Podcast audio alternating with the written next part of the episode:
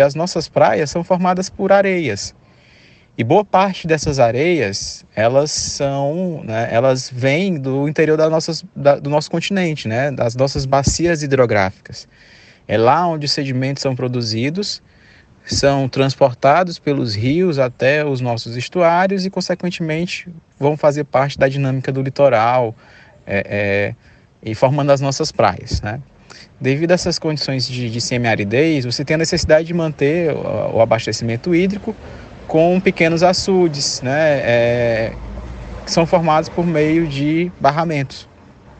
Então, esses barramentos barram a água né, para poder promover esse abastecimento hídrico, porém acaba também barrando a areia, né, o sedimento que iria para o nosso litoral. Então você já tem um contexto natural né, associado a uma ação antrópica, né, que é justamente esses barramentos. E obviamente quando a gente vai, sai da bacia hidrográfica e vai em direção ao litoral, você vê várias questões que influenciam diretamente nessa questão da erosão. Né? Você tem aí de forma natural, como eu já falei, o clima, você tem as ondas, os ventos, as correntes, as marés, tudo isso pode influenciar na erosão costeira em um determinado local.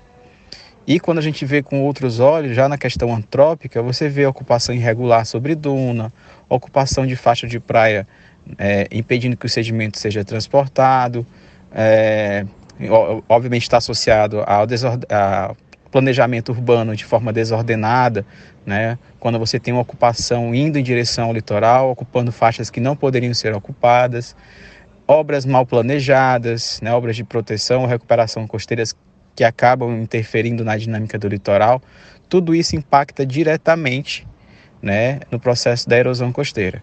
Né? A erosão ela faz parte do, do, do, cenário, né, da dinâmica. A praia ela vai ganhar e perder sedimento constantemente, isso faz parte do natural. O grande problema é quando a praia deixa de ganhar sedimento, né? ou seja, ela só perde.